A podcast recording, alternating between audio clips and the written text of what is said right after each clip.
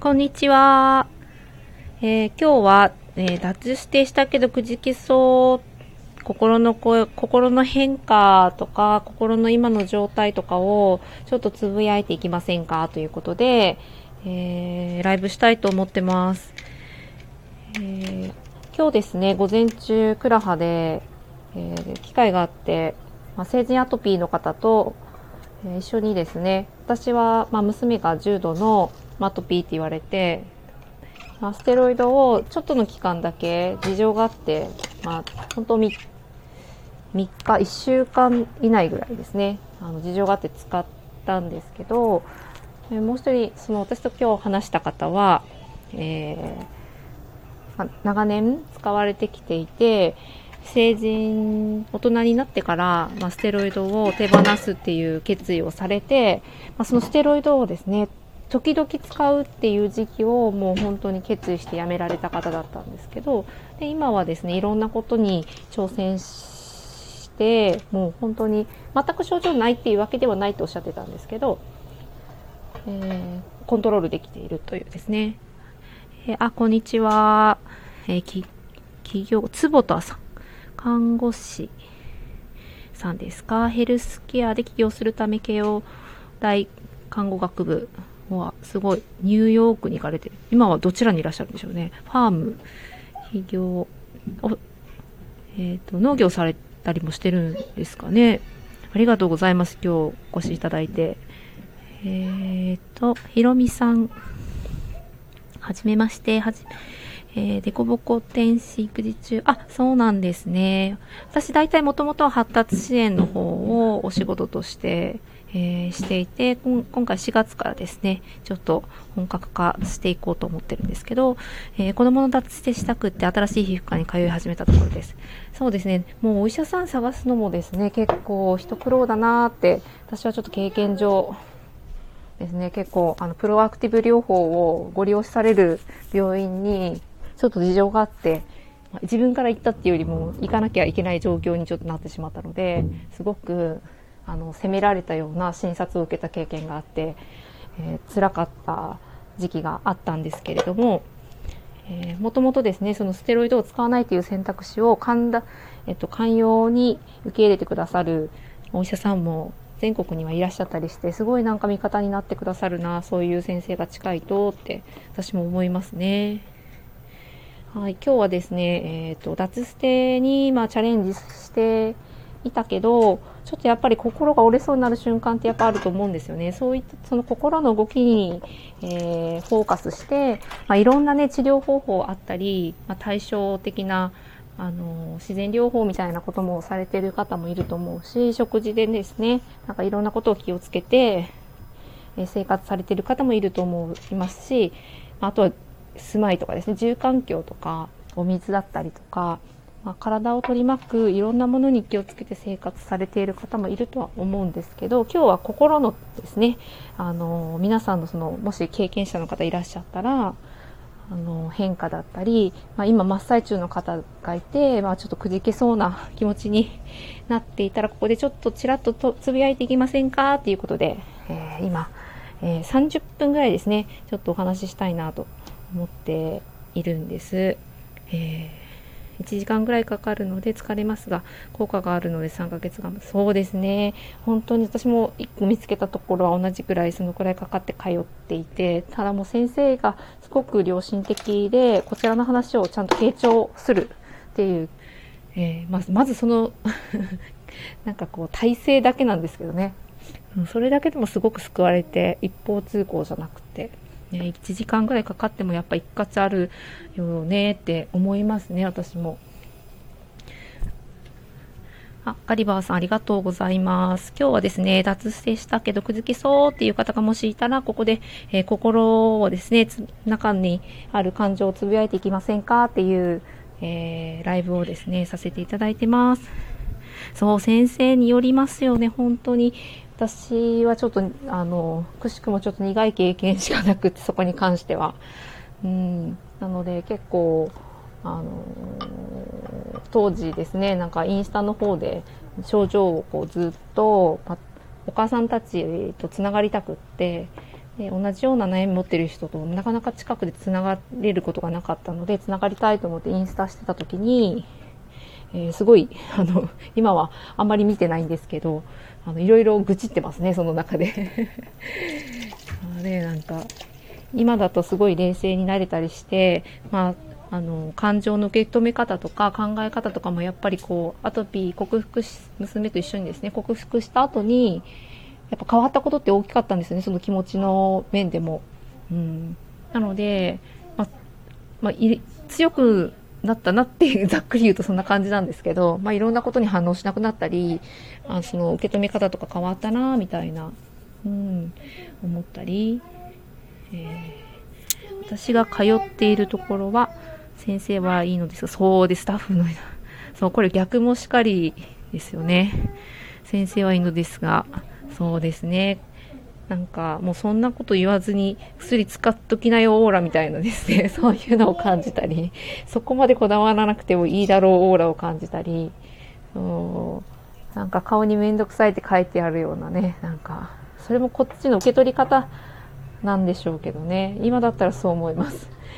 ただですね、やっぱ態度に出されたり、言葉に出されるとやっぱり傷つくかなっていうふうに思ったりもしますけど、まあ、そういうのにも今だったらですね、何にもこう感じず、ああ、あなたはそういう考えなんですねっていうふうに、なんかこうあんま感情を荒立てずに受け止めれるようになったなって、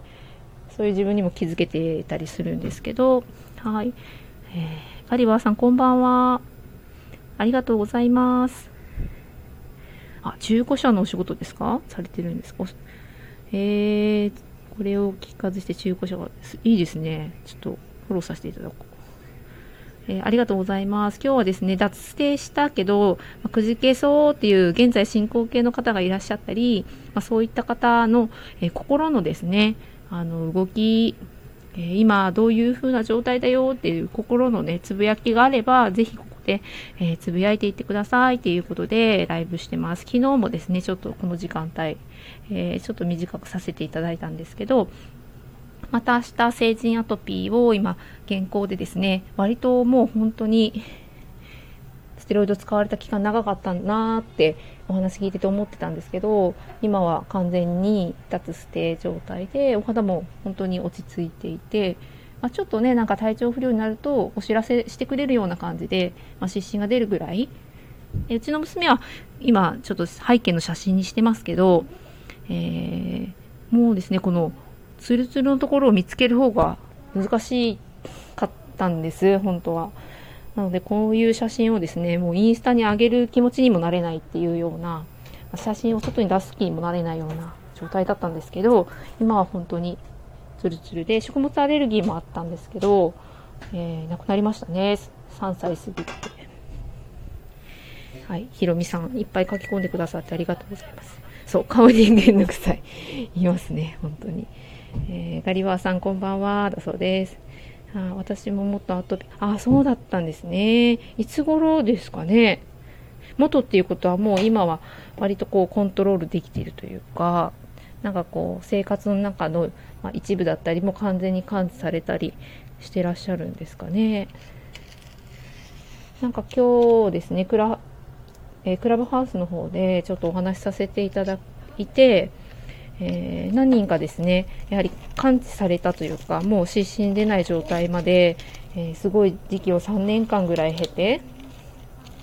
過ごしてたら、えー、なんとか脱しても成功して、え今、に至りますっていう男性の方で30代の方来てくださってたんですけど、やはりこう、なんかね、日和見で、今日は良くなったり、明日はちょっと良くなかったりみたいな感じで、えー、どうしてもこう浮き沈みがある状態だとどうしてもこうステロイドを最終的には選びたくなるっていうふうにおっしゃる方もいてまだこうステロイドやめたいけどやめるっていうことまでは至ってなくってで塗っても塗っても治らない域まで行ってしまってっていうそういう方もですねちらちらいらっしゃったりはしたんですけれども。え、私自身も全身っていうわけではなかったんですけど関節にずっと出続けていて中学校ぐらいまでは結構包帯巻いて膝とかですね、言ってたなって思うんですよね。で、まあ、見た目とかですね、もう、単純に気になって、ね、どうやったら治るんだろうって思って、ひたすら皮膚科に通うけど治らない日々を続けて、で、大学になったぐらいに、いや、ここまで治らなかったらこの薬じゃ治らないだろうって思って、もうなんかこう、諦めるような感じで、その皮膚科からいただく薬を全部ちょっと手放したというか、もう塗る気になれなくなったっていう、そういう気持ちになった時があって、で意外とそれからですね、出産、結婚、出産に向けて、ちょっと生活をやっぱりこう子供を産むってなって、あなんかどう、ちょっとこう気をつけた方がいいのかなってやっぱりなんとなく母親になる準備みたいな感じで気をつけたりしていて、自分自身のそういうアレルギー症状みたいなものが、まあちょっと収まった経験があって、あ、これがいわゆる根本治療なのかっていうふうに、ちょっとなんか気づいたんですよね。なんか漢方を飲むとかが根本治療だと思ってたんですけど、そうじゃなかったなっていうのを、生活を整えることで、えっ、ー、と、ちょっとこう、ですね、なんかこう、治る方向に行くんじゃないかっていう、だから薬を塗ってた時よりもそっちの方が期待が持てたっていう瞬間がちょっとあって、で、その後の娘の、まあ、失神だったので、まあ、どっち取るかって言ったらもう絶対こう生活を整える方だったり、まあ、そのステロイドっていう薬を私は長年、まあ、そんなに強いものじゃなかったんですけど地味にこうダラダラと塗り続けて部位的にですね。で治らないっていうことを経験していたので、まあ、塗る気には全くなれなくって。だからこう私の場合は脱捨てというよりはノンステロイドでどうやってこう娘を見守るかっていうところにすごく、えー、フォーカスしたんですけど、まあ、今日一緒にお話しした方はもうほとんどが脱捨て中だったり、えー、脱捨てをしたい方、うん、でやっぱりこう自分を責めておられたり、まあ、その自分がどういうふうに見られているのか気になられていたり、まあ、それをやめることの恐怖だったりなんかそういう気持ちって共通してあの持ってらっしゃるなっていうのも正直感じたんですよね。だから全てがやはりその生活の、えー、いいと言われるものを整えるだけで、えー、サクッとこう治るっていうわけではないんだなっていうのを今日お話聞いてて感じました。えーなので、えー、あ今日はですね、その脱してしたいけど、くじけそうっていう方が、まあですね、どういう時に、ね、くじけそうっていう感じがするのか、まあ、そういったこともですね、なんかこう、つぶやける場すら、あの、なかったらものすごく苦しいかなっていうのを、私自身のその、娘のその失神をこう、見守る中でも感じて、で、ちょっとそのインスタで同じような症状を持つお子さんを、えー、持ってる方と繋がれただけで少しほっとしたりとかですね。なんかそういうことができたらいいなっていうのもあって、えー、昨日からですね、ちょっとこの夕方の時間帯にライブをしています。いろんなですね、治すための方法論っていうのはあったりもしますけど、うん、えー、漢方とか、えー、遠方の有名な病院に行ったり、海水浴がいいらしいと、いろいろ試して中学卒業する頃にも、あ、そうですか、よかったですね。海水浴、確かに私、娘を海水浴に連れて行くのが夢で 早く、あの、水の中に入れてあげたいっていうですね、なんかちょっと余計なお世話かもしれないけど、そういう欲望確かにありました。なんかね、あの楽しく、なんかこう、楽しみながら治療みたいなことができるような、勝手にそんな気がしていて、で、水が大好きだったので、もう全部もう来た？今ちょっとお手伝いしに来てくれました。うんうん。したい？うんうん。じゃあこれ入れて。はい。ここに。そうそうそう。すいません。それがちょっと手伝いに来てくれました。はい。えー、そうですね。やっぱ遠方になっちゃうんですよね。こう通うの結構、それ自体もこう、気持ちが折れちゃうとあれですね。うん、うん？あ、スプーンで入れて？そうそうそう。ん？ちょっと待ってね。これ使うけ。はーい。ここにね。今ですね、ちょっとお肉をですね、お鍋に入れたいと言っているので、スプーンをここから取ってください。はい。これこれ。これこれ。はい。うんおう。でも、あれですね、中学校卒業する頃にって言ったら、ね、それから、あの、ひどくなるポイントがやっぱり、ま、体の仕組みとかをちょっと、あの、知ってくると、実はあるんですよね。で、まあ、ストレス化に悪化するっていうのが分かっているので、まあ、ストレスに関係するようなホルモンが多く分泌されるときはちょっと要注意だったりっていうですね、ちょっとこう、あの、ピッカンピッカン黄色信号は、あの、キャッチすることもできたりするんですけど、うん、中学校前に落ち着かれたっていうのは本当に、大体受験の頃とかですね、えー、あとは環境が変わる新入社員になる頃とか、あと、まあね、一般的に言われる出産のタイミングだったり、あの更年期のタイミングだったり、それはなんかですね、一般的に言われていることかもしれないんですけど、やっぱりあるんですよね。でコルチゾールとかがですね、ストレスバーって増えると、ね、ちょっと炎症反応を起こしたくなる スイッチがですね、入ったり、まあ、その体の中の状態によるので、まあ、皆さん全員全員そうではなくて、そのストレスにも耐えられるような仕組みは体の中でできているので、本来であれば対処していけるはずなんですけど、やはりこう、ちょっと負担を体自体にかけている状態であると、やっぱり湿疹として出てくる場合もあるし、さらにひどくなるっていうこともある。ただ、こういうことをちょっと知っとくと、ちょっと構えれるというかですね、ほんじゃここちょっと休み取っとくかとか、まあ、そういうことにもやっぱつながったりするので、まあ、心の持ち方だけでなく知識っていうのも必要な場合はあるかなと思うんですけど、まあ、どっちもちょっと見失った状態だとかなりあのすごいグラグラした、ね、地盤の緩い不安定な状態にもなるかなっていうふうに思っていたりします。うんあとも、とも、ともずわかずさんあ。ありがとうございます。看護師さんなんですね。あ、脳科学を勉強。私も脳科学今興味があって、ちょっと勉強させてもらってます。ね、私も筋筋トレも、筋トレも好きです。ね、なんか、ありがとうございます。今日は、えー、脱ステにチャレンジしている真っ最中の方だったり、えー、まあ、これからですね、チャレンジしたいな、やめたいなって思われている方で、ちょっと苦しいって言ってね、なんかちょっと心のつぶやき、今感じてることとか、あのー、つぶやく場があったら、少しね、心が軽くなるかなとか、思ったりして、えー、ここでつぶやいていけませんかっていうことでお話ししてます。えー、ありがとう、あ、ありがとうございます。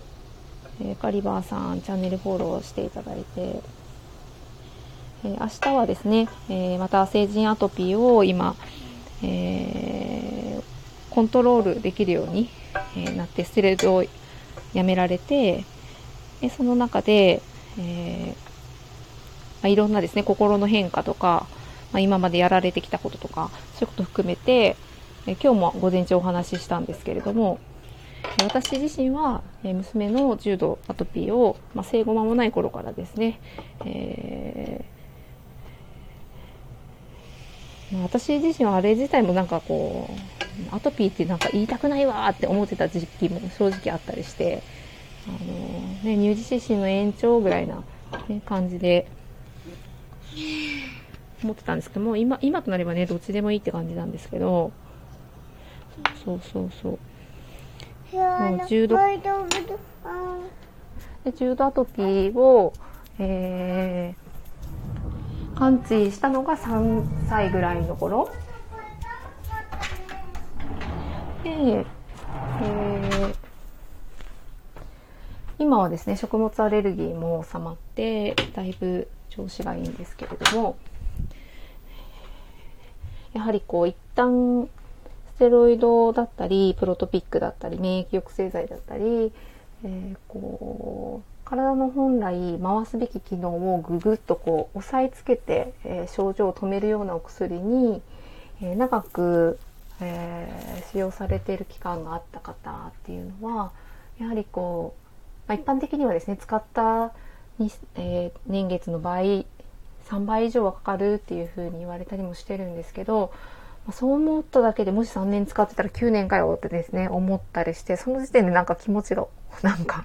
こう、へこむというか。でも、本当はですね、えー、ま、ニッコニコの笑顔で、ま、ずっと付き合えるかって言ったらそうではないんですけど、私自身の経験なんですが、もう子供と一緒にその重度アプトピーっていう、まあ、いわゆる言われるものと向き合った時に、えー、気づいたこととかですね、えー、考え方とかですね、相当なんか成長させられたなっていう、まあ、そういう見方もできるなっていうふうに思っていて、全部が苦しかったかって言われると、苦しいところってもう全部忘れちゃってるんですよね。今日も経験者の方々とか、同じように小さいお子さんでアトピー持ってる方と持ってたっていうお母さんとお話ししたんですけど、みんなその時の記憶ってないですって言われていて、まあ正直そのくらいちょっと壮絶な時もあったのかなって思ったりもしますけど、ま、それよりはその時に、こういう考え方になれたから、今の生活がこう、ハッピーというかですね、え、楽になったとか、そういったことも、え、あるなっていうふうに話をしていました。でどうしても、えー、How to に走りがち、もう一日でも早く、一秒でも早く、今すぐに直したいっていうふうに、やはり思ってしまうのは、まあ、しょうがないかなって思うんですけど、あの、今すぐっていうことに、まあ、慣らされてる時代に、ちょっと住んじゃってるんですよね、今の現代、現代で生きている人たち。私も含めて。なので、早い方が良かったり、ね、新しいものが良かったり、便利なものがいいいいっていうような、まあ、定概念かなとも思うところではあるんですけど、まあ、そこの価値観っていうところで、早く直したい。早く直してあげたい。とかですね、思ってしまうとこもあるのかなっていうふうに思います。ただそこが違う、ちょっと違う点は体の治る、えー、基準。どうやったら体が自分自身の力で治っていくかっていうことを、やはりそこは情報として学びに行く必要はあるかなというふうに。私はそこを学んでいたので、こう予定が立てられるような感じで、頭の中でこう治っていく段階を冷静にちょっと見れるようになったっていうのもあったんですよね。なので、まあ、1日2日こう、ずれなくスケジューリングできるわけではないんですけれども、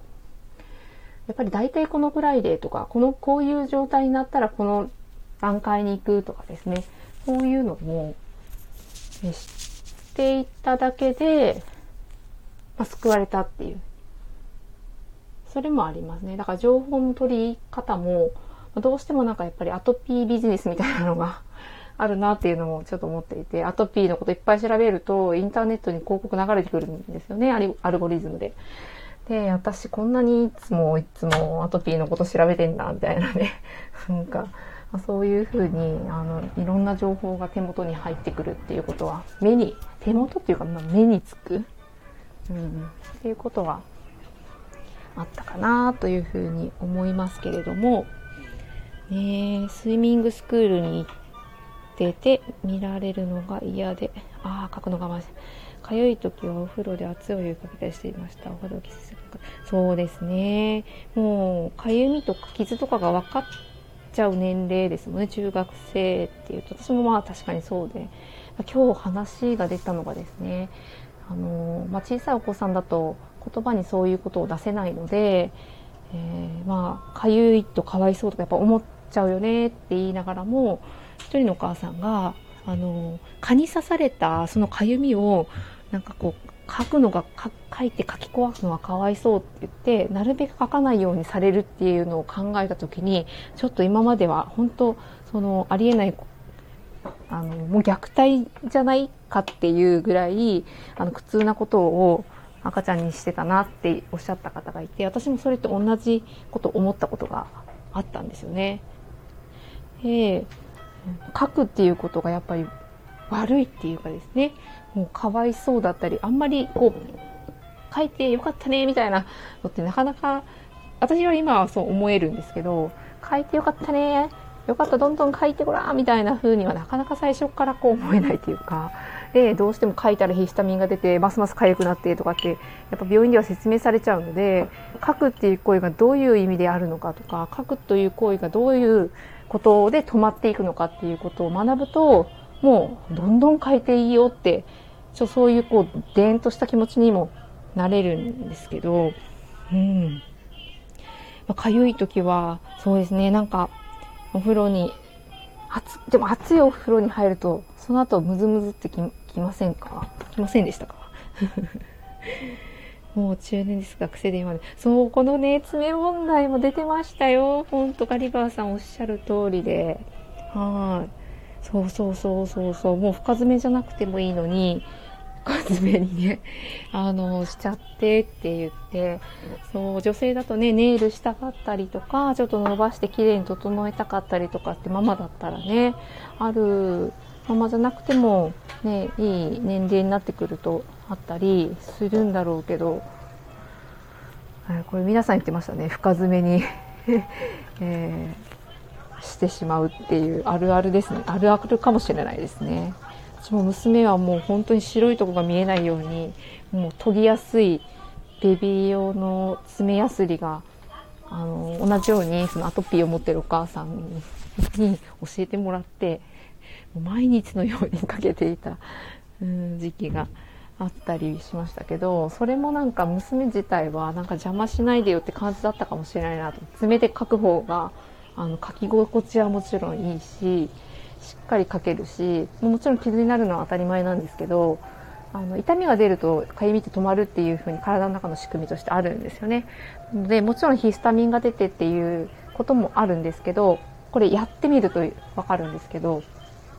書き壊した後の赤ちゃんの肌の再生力って半端ないっていうのは私の、あの、観察した結果、思っていることでや、っぱこう年齢が高くなってくるとそうやって見られたくない人のその行動によって自分の感情が揺らぐっていうことが起きてきてしまうんですけど赤ちゃんなんてそんななんか私の傷がとかやっぱ思ってないんですよね。だからもうそういうことを感じてるのは、まあ、親だったなっていうふうに本当に痛感していてでそれまでにしっかりこう間違わないように子供が体を体子供の体をしっかり信じて、えー、邪魔しないような生活を、えー、環境を整えてあげるっていうことが本当に、えー、最優先事項だったなっていうふうに思ってる。なんかそれかわいそうだとかあの私が変わってあげたいとか泣いてる暇があったらね、なんかこうしっかりしてニコニコして っていう方が断然なんか娘にとっては仏頂面とか泣いてる母親が目の前にいつもいるみたいな 最悪ですよね。今だったら本当にそういう風に思えるので、まあ、まあ、途中から吹っ切れたんで、まあ、全然もう気にしてなかったんですけど、あのー、いかにそのポイント気持ち的にこう、ご本人の場合はですね、まあ、どういう時点でそのすごくこう気にしなくという決まった気にしないことはないと思うけどもう治るっていう風に選択肢をね、自分の中で持って向かっていけるのかなっていうのは、うん、想像でしかちょっと私もわからないんですけど、うん、親が心配するほど熱いお湯だったのでムズムズを超えていた。ああなるほど。やっぱりあれですかねご家族から私もそう失神出てた時は書いて怒られたりしてましたね。うん、膝だけすごかったんですけどまた書いて血が出てるじゃないかって怒られたこともあって父親に。でそれは今だから思えるかわいそうだとかあのひどくなるからっていうその愛情だっていうのは分かるんですけどやっぱりいけないこととその時はやっぱ認識して我慢するんですよね。それがなんとこうコクあのムズムズ感普通のあの今日は蚊のねなんか刺されたあのかゆみをっていう話だったんですけどあのもうそのレベル超えてるなって私は思うんですよね。で、まあ、実際問題、そのヒスタミン以上のかゆみを引き起こす物質が体の中でアトピーをお持ちの方は出てるっていうのも分かってるんですよね。なので、もうそれ以上のかゆみがあるのに、そのかゆさを止められるっていうことが、あの、まあ、こう、傷になるとかちょっと抜きで考えると、どんなに酷なのかっていうのは、まあ、わかるっていう。なので、まあ、そういうですね、なんかこう、ひちょっと俯瞰した気持ちになるためには、やはり、その状況を冷静に見れるだけの、やっぱ情報っていうのはちょっと必要になってくる時もあるのかななおさらだから子供だと自分でそんなねなんか一から調べることとか学校で教えてもくれないしないわけなんですよね。なのでやはりそこはやっぱりちょっと責任持って私が学ぶべきだなって思って、えー、学んでいたところもありますね。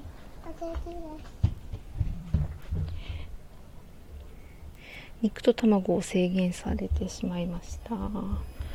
き嫌いめっちゃ多い。ああそう食べ物もね。これ本当に食べ物は本当にいろいろ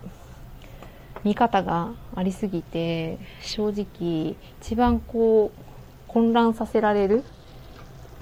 部分じゃないかなって思いますね。で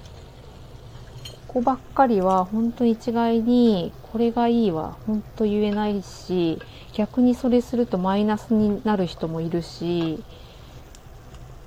ね、これは本当に自分が自分の体でいいと言われていることをやってみていいか悪いかでしかもう正解か不正解はないと思うんですよね。で、えっと、一旦収まったように見えてもあのそれはただあのもう元気がなくなって炎症すら起こす力がなくなる。人間って元気なくなると熱も出せないし炎症も起こせないんですよね。そしてあの次のステージに体がもっと悪い状態になってしまうと、まあ、その慢性疾患として、まあ、トップバッターはがんだったりとかもするんですけどそっちの方向に行ってしまうということもあったり免疫不全だったりですね。だからこう気づくポイントってていうのはその症状が治まるだけではやっぱりないので食事もですねもう他のサプリメントとかも、まあ、薬もまあ一緒かなとは思いますけどあの表面的にその湿疹が収まったか収まってないかとかではなんか見見えづらい。見方はあるんですけどね。あると思いますけど当にこうご自身がそこに向き合ってやってみてっていうですね。かわいいそう。なんかですねよく手伝いに来てくれてありがたいんですけど。そうそうそうそうそう。そうなんか手出すと怒っちゃうんで。本がなだれたって怒ってますね。は いはい。はいはい。うんうん。うんうん。あちあち。ありがとうございます。本当に最後まで聞いてください今日はですねちょっと30分ぐらいをちょっと予定していてちょっと過ぎたのでまたですねお話、えー、皆さんとできたらいいなと思って、えー、います。で明日ですねクラブハウスの方で成人アトピーを今脱捨てで頑張っているとかあの脱捨てしたけどやっぱりその時のその気持ちとしてものすごく苦しかった時にどうやってあの気持ちをこう持ちこたえたかとか、まあ、そういう心にちょっとフォーカスをして、えー、やってみようかなっていうお話をしてみようかなと。で乗り越えてよかったなって思ったこととか、まあ、シェアできたらいいなとか思いつつと1時間ぐらいですね午前中10時半から、えー、話してみようかなと思っております。はい。えー、今日はですね、ちょっと短い時間でしたけれども、えー、最後まで聞いてくださってありがとうございます。カリバーさん、フォローさせていただきます。また、えー、よかったら覗きに来て、えー、ちらっとですね、コメントいただけると嬉しいです。今日はありがとうございました。では失礼します。